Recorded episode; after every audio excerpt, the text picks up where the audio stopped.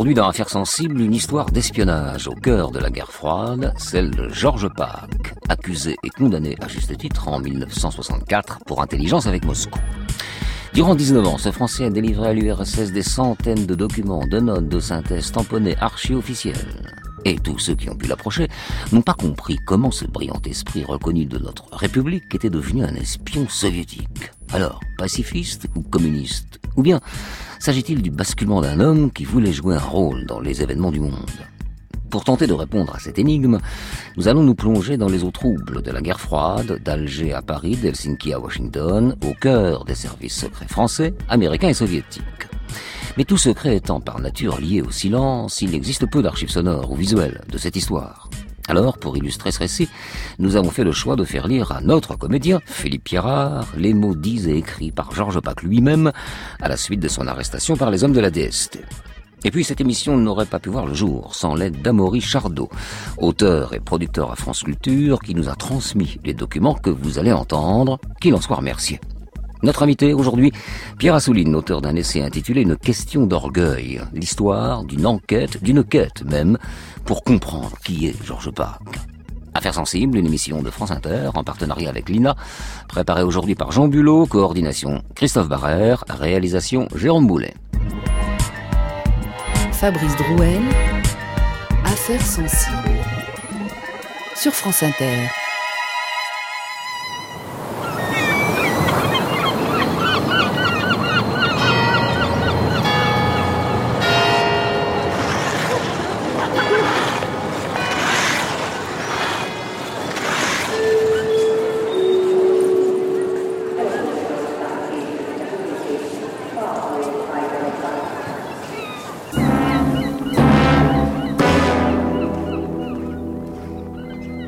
Histoire commence à Helsinki en décembre 1961 par l'arrivée à l'ambassade américaine d'un espion venu du froid, un certain Anatoly Golitsyn. L'homme, accompagné de sa femme et de ses enfants, se présente comme un responsable d'un directoire du KGB et demande à s'entretenir au plus vite avec le chef de l'antenne locale de la CIA, Frank Freiberg. 48 heures plus tard, Golitsyn et sa famille sont transférés aux États-Unis. Du succès de Gagarine dans la course à l'espace au fiasco de la baie des cochons à Cuba, en passant par la construction du mur de Berlin, les États-Unis traversent une mauvaise passe. Mais là, avec cette prise inattendue, le vent pourrait enfin tourner à l'ouest. Pendant des mois, les agents de la CIA sondent la mémoire abyssale du transfuge. Ils notent, vérifient, compilent, histoire de sortir de l'ombre les espions soviétiques présents dans leur camp. Après les États-Unis et la Grande-Bretagne, c'est la France qui apparaît dans les commentaires du transfuge comme un nid d'espions à la porte de Moscou. Face à ces révélations, le président Kennedy décide d'écrire une lettre personnelle au général de Gaulle afin de lui révéler la présence du transfuge soviétique. L'Américain informe son homologue français que selon les sources à sa disposition, certains de ses proches, ainsi que des personnes au cœur de l'appareil d'État, seraient des espions soviétiques. À la lecture de cette lettre, De Gaulle est sceptique, mais accepte néanmoins que des représentants français rencontrent Golitsyn. Et c'est ainsi que, dans le plus grand secret, De Gaulle envoie à Washington le directeur du deuxième bureau de l'armée, le général Rougemont, afin qu'il s'entretienne avec le transfuge soviétique. À son retour, l'envoyé du général est convaincu de la sincérité de l'ancien membre du KGB. Une équipe mixte des services secrets français, comprenant des membres de la DST et du SDEC, est alors constituée puis envoyée sur place. L'interrogatoire dure près de deux semaines, long, fastidieux. Il se trouve que Golitsyn ne connaît pas le nom des espions soviétiques en France. Il ne se souvient que des documents transmis aux autorités soviétiques. Alors, les membres des services secrets français enregistrent chaque souvenir, les classes et tentent de vérifier les dires de l'ancien du KGB. Après ce premier travail, ils recensent 53 agents de l'Est. 53 noms à trouver à tâtons. Concernant l'infiltration de l'OTAN, ils listent les personnes susceptibles d'avoir eu entre leurs mains ces documents passés à l'Est. En précisant les parcours des personnes ciblées avec les dates de création des documents, 12, puis quatre sortent du lot. Trois colonels et un fonctionnaire civil, un certain Georges Pâques. L'homme est proche de la cinquantaine, il est apparemment sans histoire. Sa carrière au sein de l'appareil d'État débute aux plus graves heures de notre histoire, en 1942 à Alger, aux côtés des hommes de la France libre. Au lendemain de la guerre, c'est au sein des ministères de la quatrième qu'il devient une personnalité des cabinets. Catholique pratiquant, marié, sans attache proche ou lointaine avec l'URSS, l'Est ou le Parti communiste, Georges Pâques est présenté par ses collègues comme un homme de la droite traditionnelle, fervent défenseur de l'Algérie française comme le confirme par exemple Pierre Jox lors de cet entretien réalisé pour le documentaire de David Korn Berzosa, Les années chaudes de la guerre froide 1961-1981. J'ai connu Georges Pack où Au cœur de l'état-major général de la défense nationale. Pack était un esprit curieux, était agrégé de l'université, était très anticommuniste, il était très, c'était pour moi l'image de la droite euh, intelligente. Hein.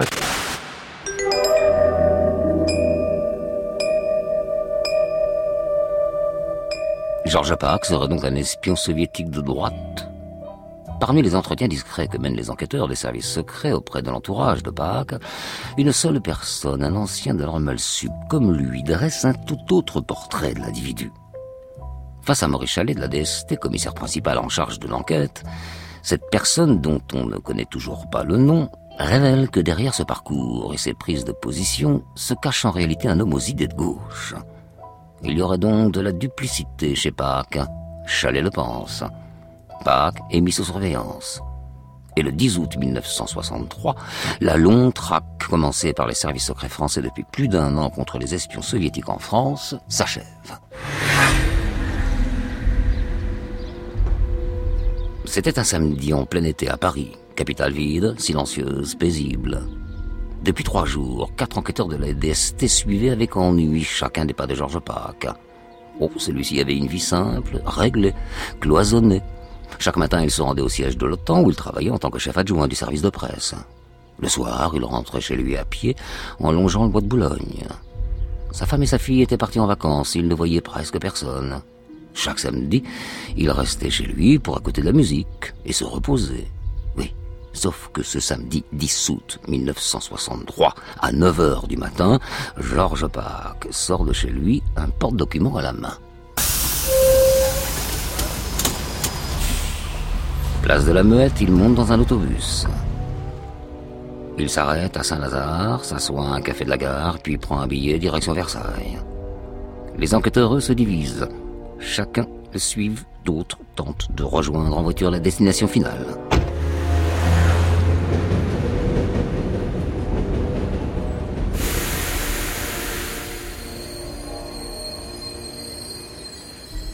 À 11 heures, arrivé en gare, il sort du train. Les enquêteurs de la DST sont là, Attends. D'un pas lent, Pâques monte dans un nouveau bus. Un peu avant midi, il atteint Feucherolles, dans les Yvelines, une petite bourgade séparée en deux par une rue unique. Seul, Pâques se promène dans cette ville désertée à l'heure du déjeuner. Il regarde de temps en temps sa montre, puis entre dans l'église. Du côté des enquêteurs, on perd presque espoir. Ils connaissent la foi de Pâques et savent qu'il a ses habitudes dans les églises. Alors, si cette balade n'était qu'une pieuse promenade.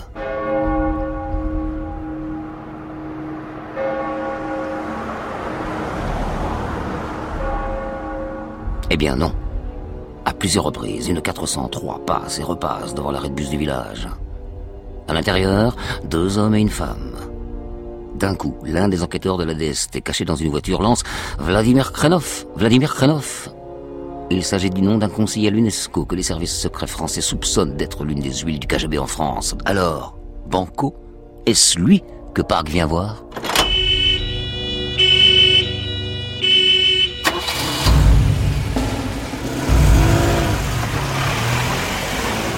La rencontre n'aura jamais lieu.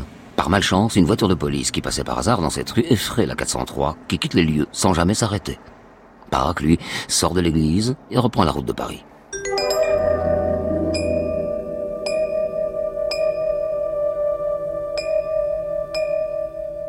Le lundi 12 août, sans pourtant avoir de preuves formelles, la décision est prise d'arrêter Park.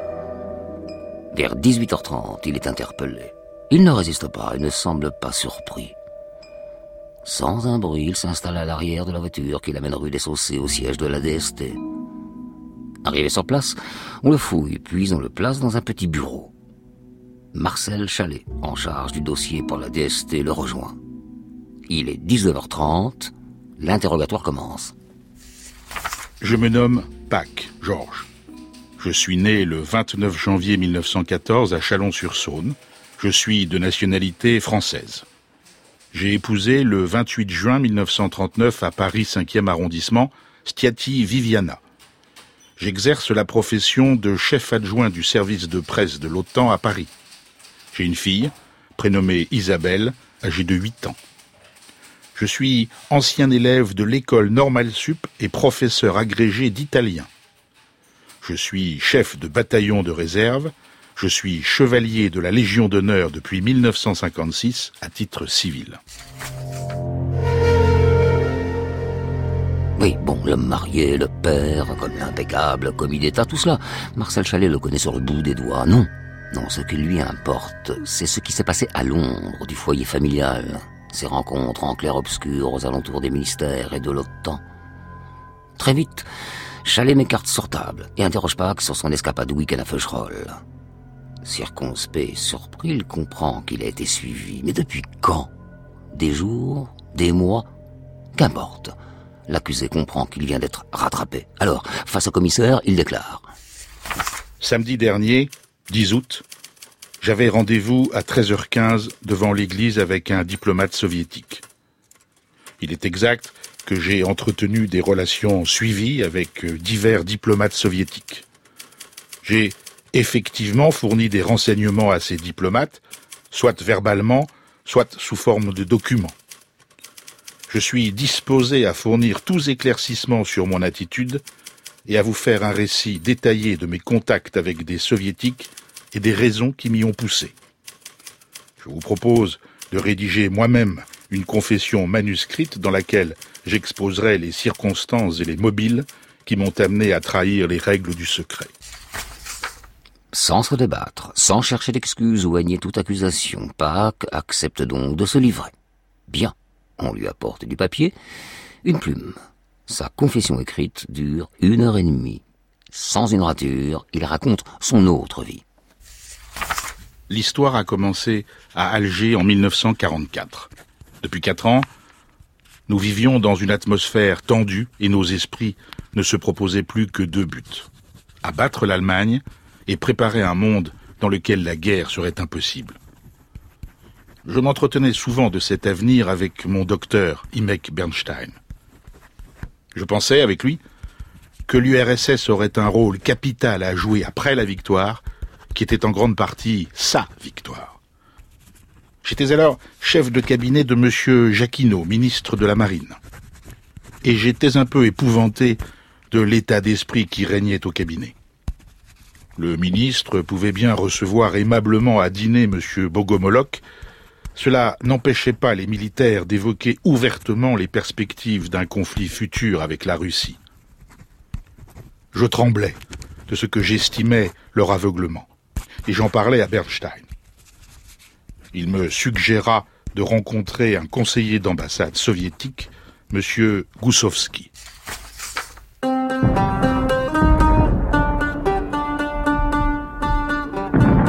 Tout a donc commencé un peu au hasard, à l'époque où l'URSS, les États-Unis, la Grande-Bretagne et la France étaient alliés dans la guerre qu'ils menaient contre le Reich et les forces de l'Axe. En 1944, Georges Pâques avait 30 ans. Il n'était personne ou presque. Mais grâce à son travail de fonctionnaire auprès de la France libre, il avait une place de choix dans l'une des loges du théâtre de notre monde, une place de spectateur, oui. Mais avec Goussovski, il devenait acteur de ce monde, oui, Goussovski. C'est avec lui que tout a commencé, c'est avec lui qu'il a basculé. Se définissait-il déjà comme un espion? Leur rencontre se déroulait à la vue de tous, dans les cafés et les parcs. Alors, de quand date son premier secret livré? Paris outragé, Paris brisé, Paris martyrisé, mais Paris libéré. Sans doute dès cet été 1944. À l'ouest comme à l'est, Berlin était asphyxié. La chute du Reich n'était plus qu'une question de mois. À l'époque, Pâques avait à sa disposition des bulletins du Bureau central de renseignement et d'action, pour faire simple, les services secrets du général de Gaulle pendant la guerre. La lecture de l'un de ces documents l'horrifie. Alors que l'Europe entame sa cinquième année de guerre, les Britanniques et les Américains envisageraient de poursuivre les combats à l'Est, après la chute du Reich. C'est du moins ce qu'il comprend en lisant une réponse du ministre britannique des Affaires étrangères au général Eisenhower, commandant en chef des forces alliées en Europe. Face à cet événement possible, Park décide de transmettre une copie du document à son ami soviétique. Quinze jours plus tard, le conseiller de l'ambassade lui confirme la bonne réception à Moscou de cette information cruciale. Dix mois plus tard, en mai 1945, Berlin tombe, la guerre s'arrête en Europe. Grâce à Georges Pack Secrètement, l'homme doit le penser.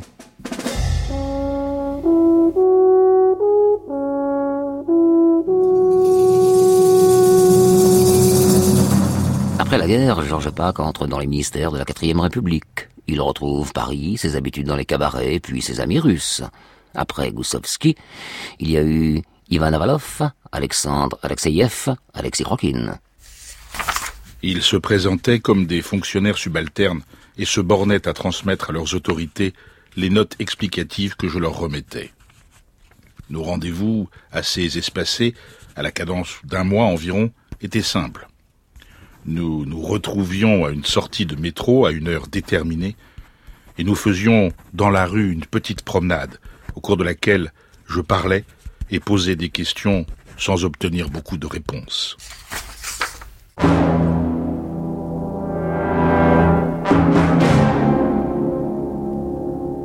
Les documents que Park remet à ses référents soviétiques sont de toutes sortes.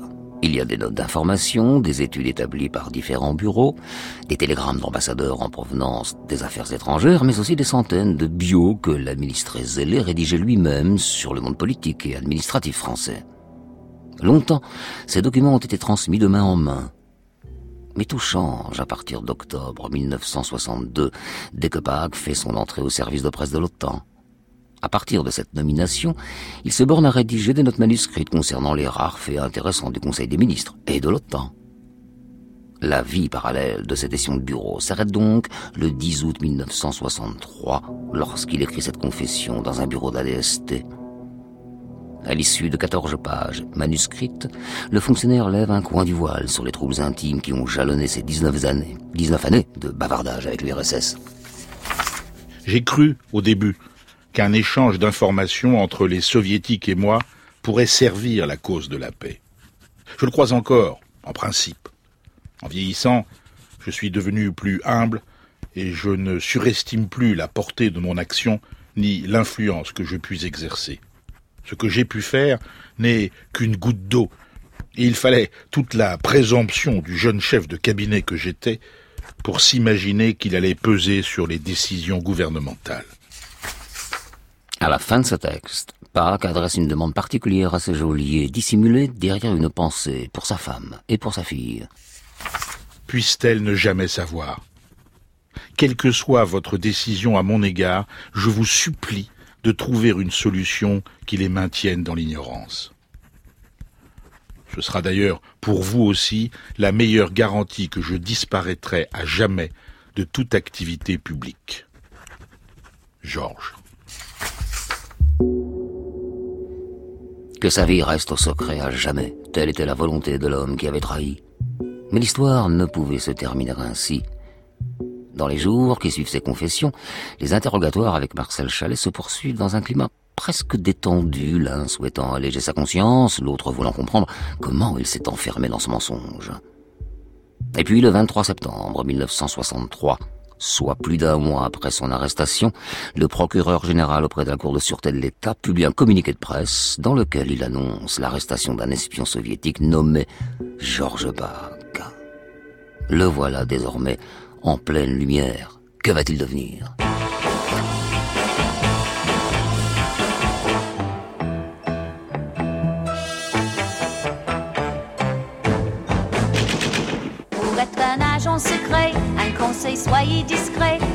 Pas comme 01 qu'on a trouvé mort dans son bain. Pour être un agent secret, il vaut mieux rester muet. Ne faites pas comme 02, mort d'une balle entre les deux yeux.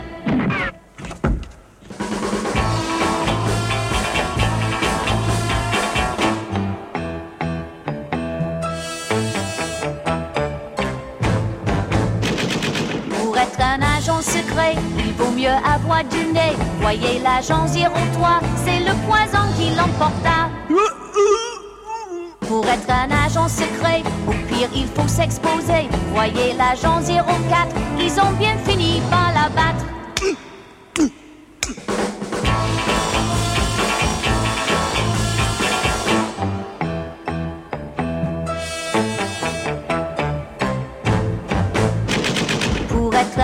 Secret, les filles, il faut se méfier. 05 ne l'a pas cru, c'est pour ça qu'il fut descendu. Hmm. 06, vous le savez, lui aussi fut liquidé. Il avait un grand couteau bien planté au milieu du dos.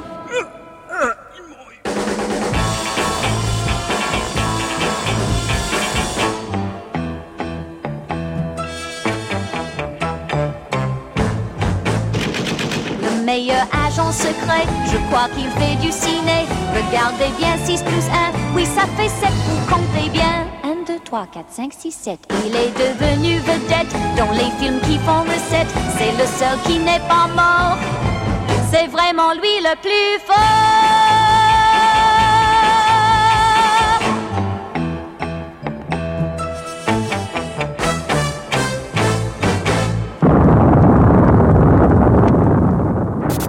Paris, un fonctionnaire français de l'OTAN a été arrêté pour divulgation de secrets militaires.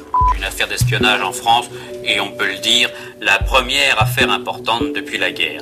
Après une longue enquête menée par la DST, un fonctionnaire, M. Georges Pack, demeurant à Paris, a été écroué et inculpé du chef de divulgation de secrets militaires au profit d'une puissance de l'Est. Alors on pourrait penser qu'il a agi comme le font certains agents internationaux par goût de l'aventure et de l'attrait de cette vie souterraine de l'espion. Mais au physique, est-ce que Georges Pack était le type même de l'espion tel que le décrivent Jean Bruce et Ian Fleming? Pas du tout. Un homme solide, grand, le visage rond, jovial, tout l'aspect du bon vivant, ouvert, conversation brillante, beau parleur.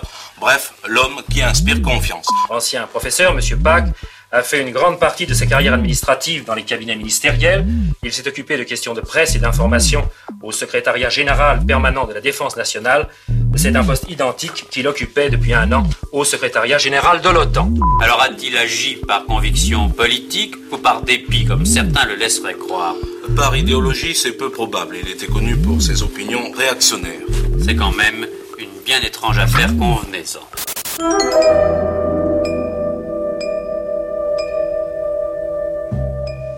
Imaginez la surprise des anciens camarades de Pâques, ceux de la rue d'Ulm, ceux d'Alger, des cabinets ministériels, quand ils ont appris que leur Georges, ce fonctionnaire de l'OTAN physique bedonnant, était un espion soviétique. Pendant 19 ans, il a réussi à cacher ce lourd secret derrière ses canulars et ses chansons qui les faisaient en rire. Jamais il n'a dit un mot de cette vie secrète à l'un de ses proches et même à sa femme. Et pourtant, malgré le choc des révélations, l'inculpation pour trahison et une condamnation à mort possible, Madame Bach défend son mari dès les premiers jours, comme lors de cette conférence de presse organisée le 25 septembre 1963. Est-ce que vous étiez au courant des fréquentations de votre mari? Est-ce que vous saviez qu'il fréquentait plus particulièrement les milieux soviétiques? Mais je, je- j'ignorais absolument tout et, et des fréquentations en général et des soviétiques en particulier. J'ai- encore peine à le croire même. Vous comprenez ce qu'il y a d'aberrant? C'est dans l'idée de, de- de faire croire que mon mari a pu vendre quelque chose, c'est l'idée qu'il ait besoin d'argent. Or, ce n'est pas vrai. S'il en a de l'argent, tant mieux. S'il n'en a pas, ça lui est absolument égal. Vous comprenez? Et Ça lui est indifférent d'être bien habillé ou mal habillé, euh, d'avoir un beau mobilier ou pas. Il ne le voit pas. Tous les gens qui le connaissent euh, ont eu une réaction de, de- de stupeur devant ce que la presse a dit hier, parce que ça n'est pas mon mari, vous comprenez? Alors comment expliquez-vous que dans son mémoire, votre mari ait, paraît-il, déclaré euh, qu'il travaillait pour les Russes depuis 1944 Mais je ne l'explique pas, ça me paraît ahurissant.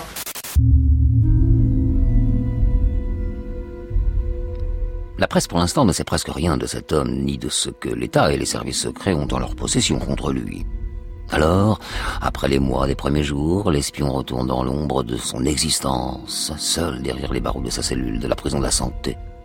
Sa vie est désormais réduite à cette seule pièce, à la radio et aux quelques livres qu'il reçoit grâce à son statut de prisonnier politique. Durant un an, le juge de l'instruction l'interroge. La DSTL poursuit ses investigations à la recherche d'un ou plusieurs complices. Pendant des mois, Marcel Chalet et ses hommes convoquent de nombreuses personnes haut placées qui ont connu ou travaillé avec Pâques. À la fin de l'investigation, les enquêteurs ne trouvent aucun élément qui prouve que l'un d'entre eux a collaboré avec l'espion soviétique. Pâques a toujours agi seul, terriblement seul, face aux événements portés par sa croyance qu'il pouvait sauver la paix.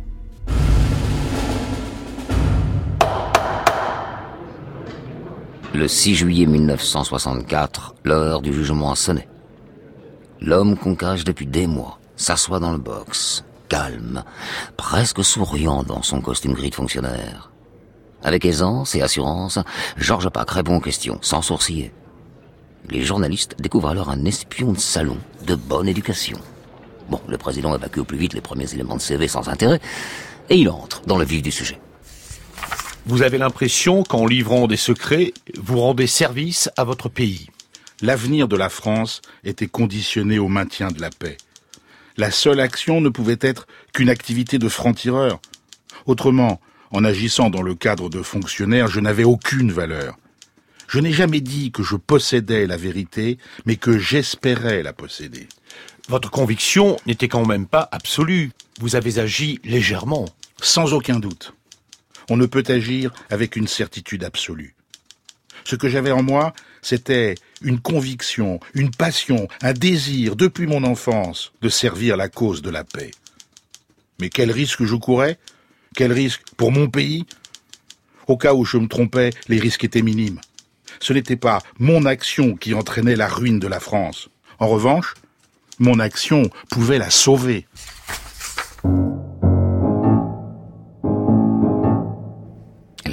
Donc. C'est cela qui aurait poussé M. Park à entretenir ces conversations, comme il les nomme, avec les soviétiques.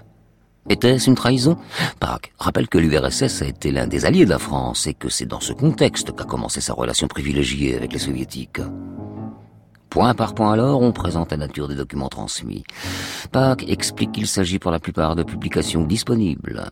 Son rôle était seulement de les faire parvenir au plus vite en URSS et les documents portant le timbre secret. Oh, rien d'important. À la barre, Park décrit sa relation comme une sorte de conseil qui permettait à l'allié soviétique de faire le bon choix face à une situation compliquée. En cas de crise, il transmettait l'avis et les possibles choix de la France. Rien de plus. Peu à peu, l'homme affable des premières heures laisse apparaître un être sûr de lui, rejetant les griefs et les questions. Est-ce l'orgueil qui aurait fait tomber M. Park?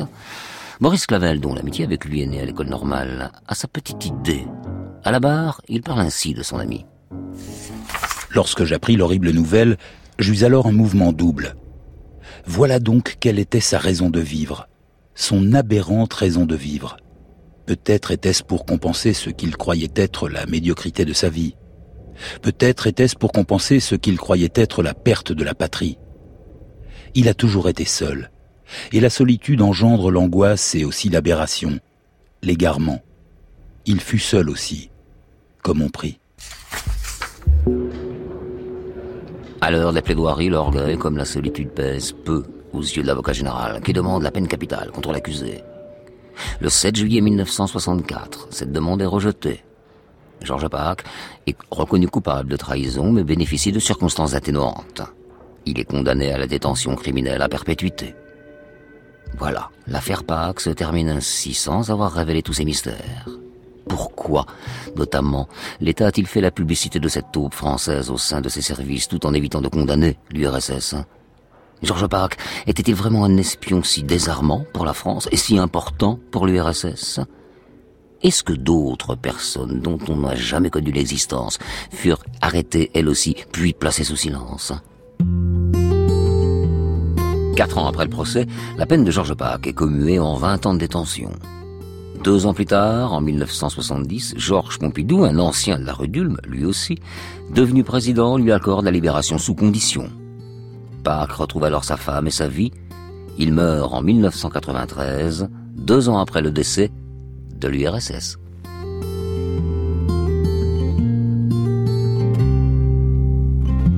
Took a while, but now I see my old man work for the KGB. The government found out is working hard to take him out. It took a while, but now I see why Dad was such a mystery. Sometimes you cheat, sometimes you lie. It's part of the job when you're when you're a spy.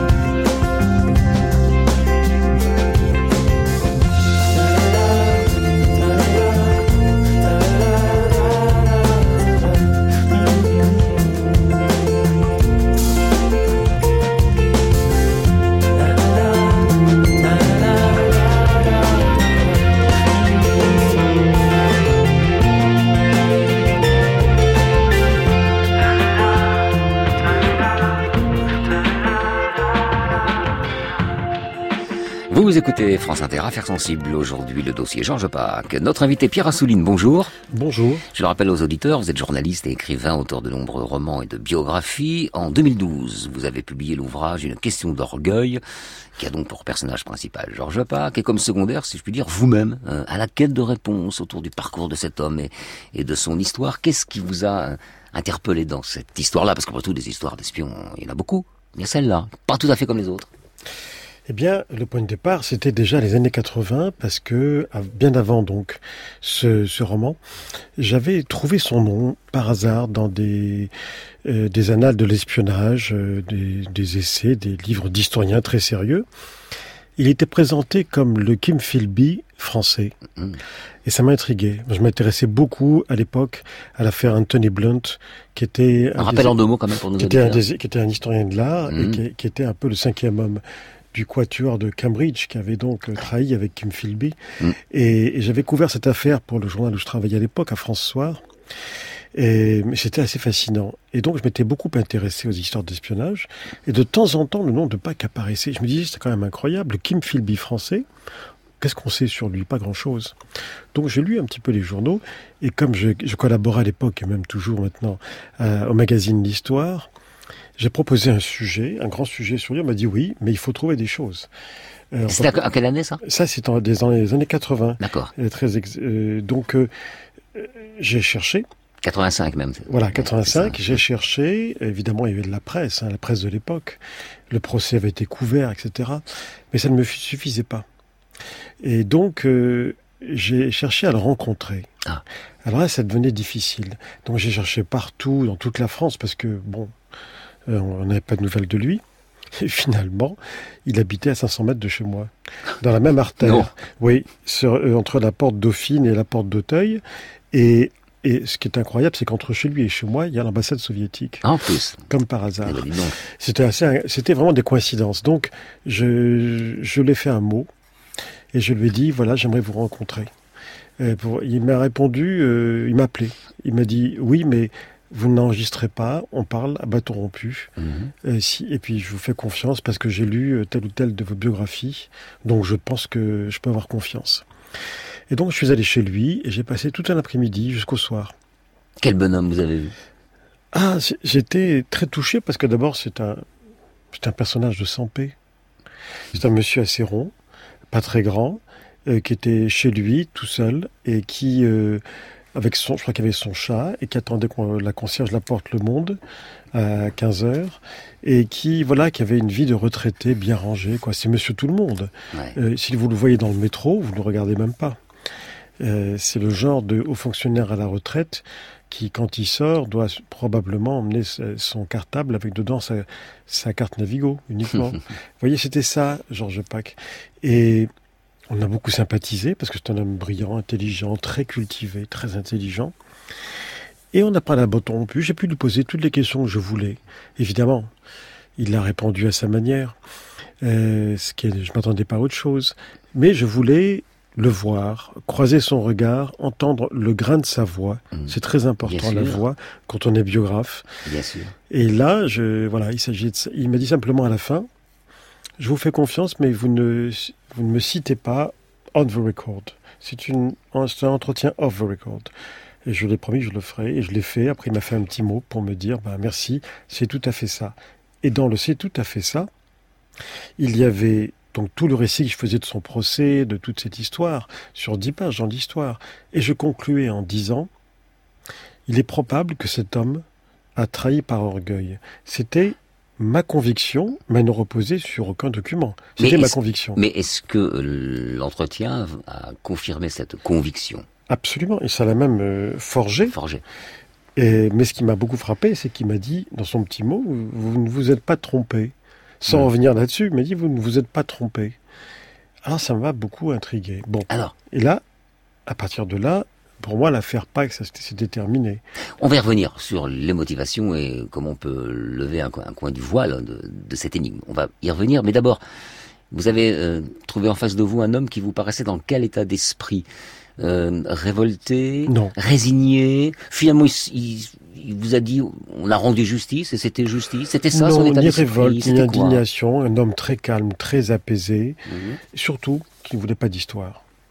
Il voulait pas qu'on vienne l'interviewer, que, la, la- la- que les, les- les photographes viennent, la télévision, la radio. Homme Non. de l'ombre, on reste. Hein. Oui, pas d'histoire.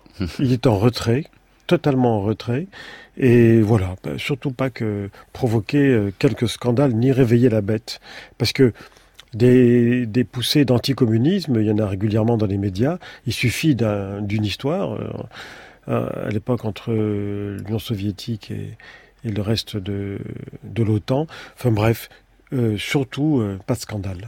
Alors, on va quand même euh, l'écouter, Georges Bach, euh, deux fois, à travers deux archives. Au début des années euh, 90, Charles Benfredge, auteur euh, d'un livre, euh, lui aussi sur cette affaire, l'a rencontré à plusieurs reprises et a enregistré une partie de ses entretiens. Euh, Benfredge nous a donné l'autorisation de diffuser des extraits. Alors, euh, l'écoute n'est pas optimale, je préfère vous prévenir, mais le contenu est central. Tendez l'oreille. Bach nous raconte comment il définissait ses conversations avec euh, ses contacts soviétiques. Pensiez-vous à ce moment-là commettre euh, ce que le code pénal réprime ou pensiez-vous euh, ne pas avoir mis le doigt dans un engrenage de cette nature? C'est difficile à dire, parce que, étant donné que les, les conversations que nous avions étaient des conversations de caractère presque ouvert, euh, il m'arrivait très rarement de lui communiquer à l'appui de mes dires un document quelconque, parce que j'en avais en réalité fort peu qui passaient par mes mains. Alors évidemment, lorsque je lui remettais, si vous voulez, par exemple, un, un dossier de préparation de Conseil des ministres pour lui montrer comment, comment se faisait le travail, on pouvait dire que c'était des documents de caractère secret. Mais c'est un grand dommage. Un secret de polichinelle. on, on- par habitude, on met le tampon secret l'ordre du jour du Conseil des ministres, qui paraîtra le lendemain dans la presse. Alors c'est vrai qu'il y a un, hiatus entre euh, l'histoire, donc euh, l'espion qui a trahi, qui est condamné euh, à mort puis à perpétuité, et finalement la nature des documents qu'il transmet. C'est pas des, enfin de ce qu'on en sait, c'est pas non plus des secrets sur la bombe atomique, enfin des, des choses explosives si je puis dire. Eh bien, je ne suis pas d'accord, parce que ça, c'est un peu la version qu'il a donnée lui-même à son procès. D'accord. Euh, et ses avocats, encore plus. En disant, carrément, chaque fois que le juge disait, mais enfin, vous avez transmis tel document, il disait, oh ça, vous savez, ça se trouvait dans la presse. Euh, et ça, oh, n'importe quelle revue militaire, si on sait la lire, le disait aussi. Alors là, ce qu'il évoque là, parce qu'il y a eu différentes gradations dans son travail. Au départ, à Alger, à l'époque de la France libre, quand il a commencé à travailler pour les Russes, et que la Russie était l'allié de la France. hein. À cette époque-là, c'était assez anodin. On lui demandait des fiches finalement psychologiques sur le personnel politique français, évidemment par rapport à l'URSS. Ça, à la limite, n'importe quel journaliste peut le faire. hein. De, un bon journaliste bien introduit. Et puis après, progressivement, en fait, c'était euh, délibéré de leur part. hein. Ils avaient ferré un poisson, mais c'était sur la durée, comme toujours. Après, un peu plus tard, ils l'ont, quand il, est commencé, il a commencé à travailler dans l'administration et dans le gouvernement, chef de cabinet, on lui a demandé de faire des fiches sur les ministres. Ça, c'est pas dans la presse.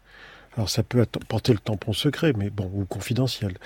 Alors, il a fait des fiches sur les ministres, toujours par rapport à l'URSS. Puis après, encore un peu plus, euh, des fiches sur ce qui se disait au Conseil des ministres, auquel il assistait en tant que directeur de cabinet Ouais. d'un ministre. Alors là, Là- ça devient quand même un peu plus lourd, hein. Et à partir du moment où il est à l'OTAN, là, il bénéficie du tampon cosmique. Alors ça peut faire rire cosmique. Cosmique. Mais cosmique, c'est au-delà de secret, de confidentiel et de très secret. D'accord. Et il en bénéficiait. Et là, de quoi s'agit-il? Ben, Il s'agit quand même des plans de défense alliés à Berlin. Il s'agit quand même des plans de l'installation des radars de l'OTAN en Turquie. Ah, c'est quand même pas rien. C'est pas la bombe que- atomique, mais c'est quand même pas, rien, rien, du tout. bien sûr, bien sûr. C'est- et les plans sont très détaillés. Mm.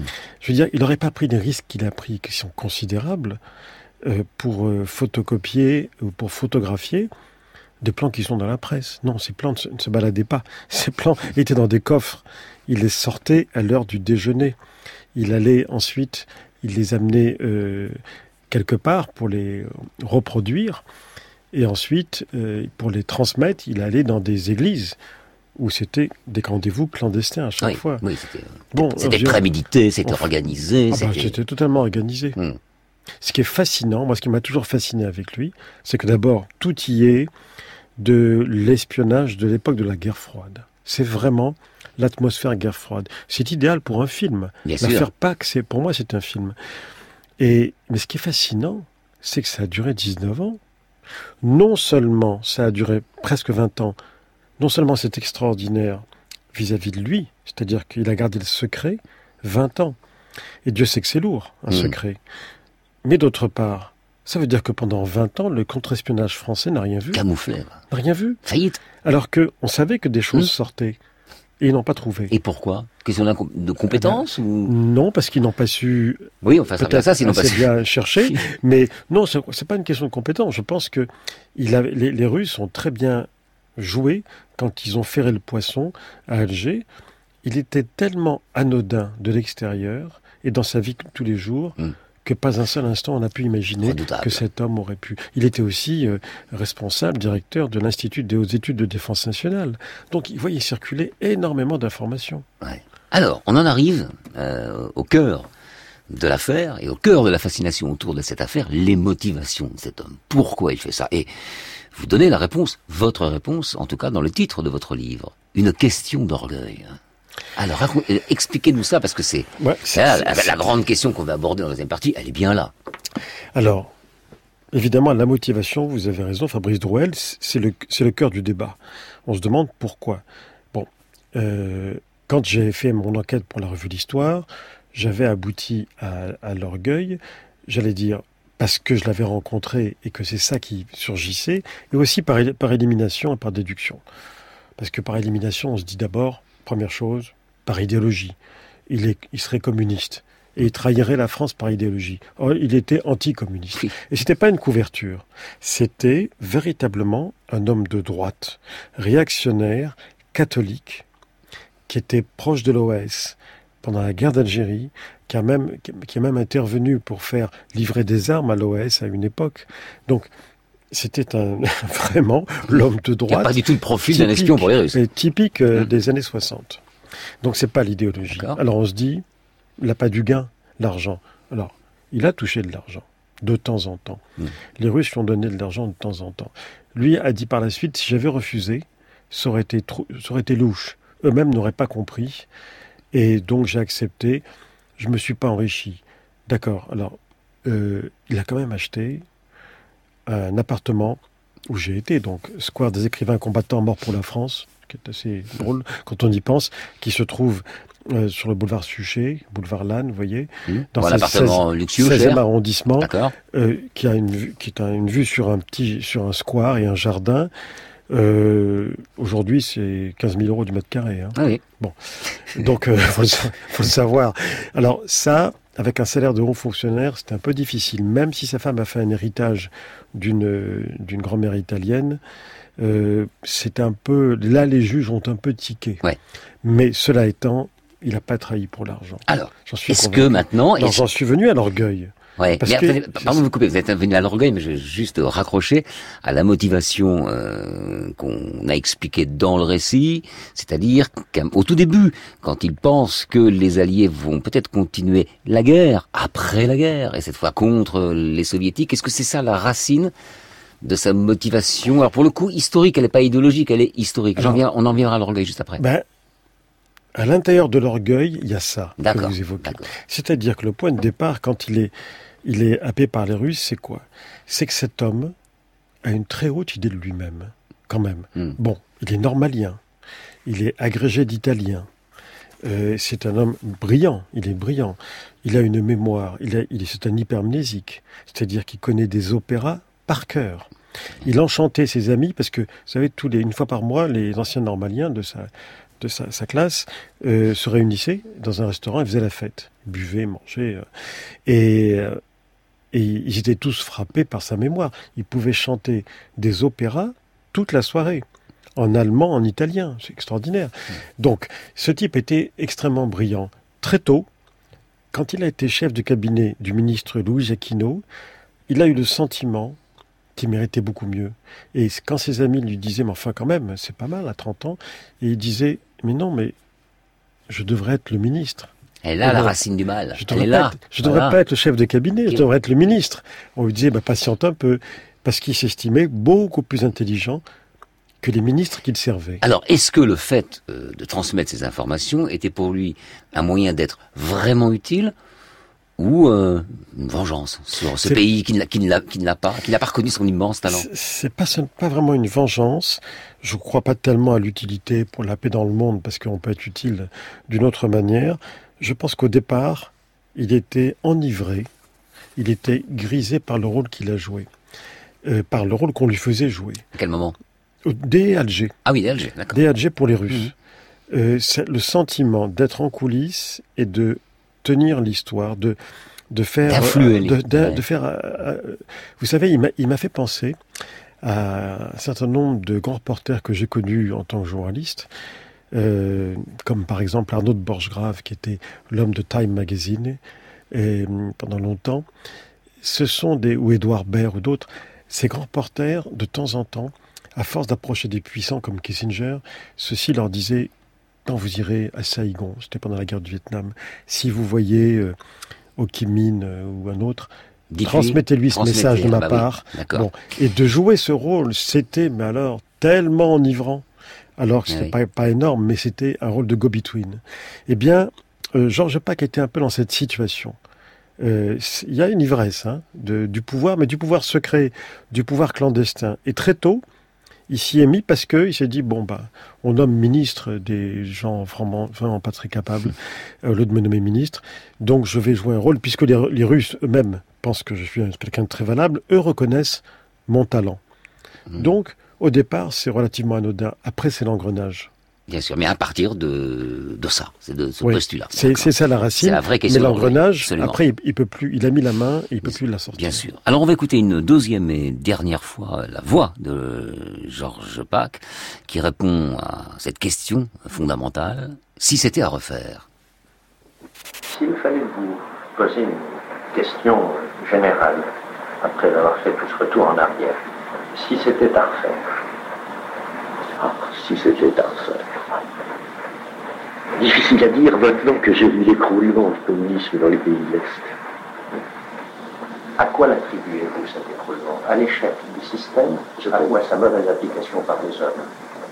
Sûrement la mauvaise application par les hommes. Ça, ça, je suis sûr, je suis formel.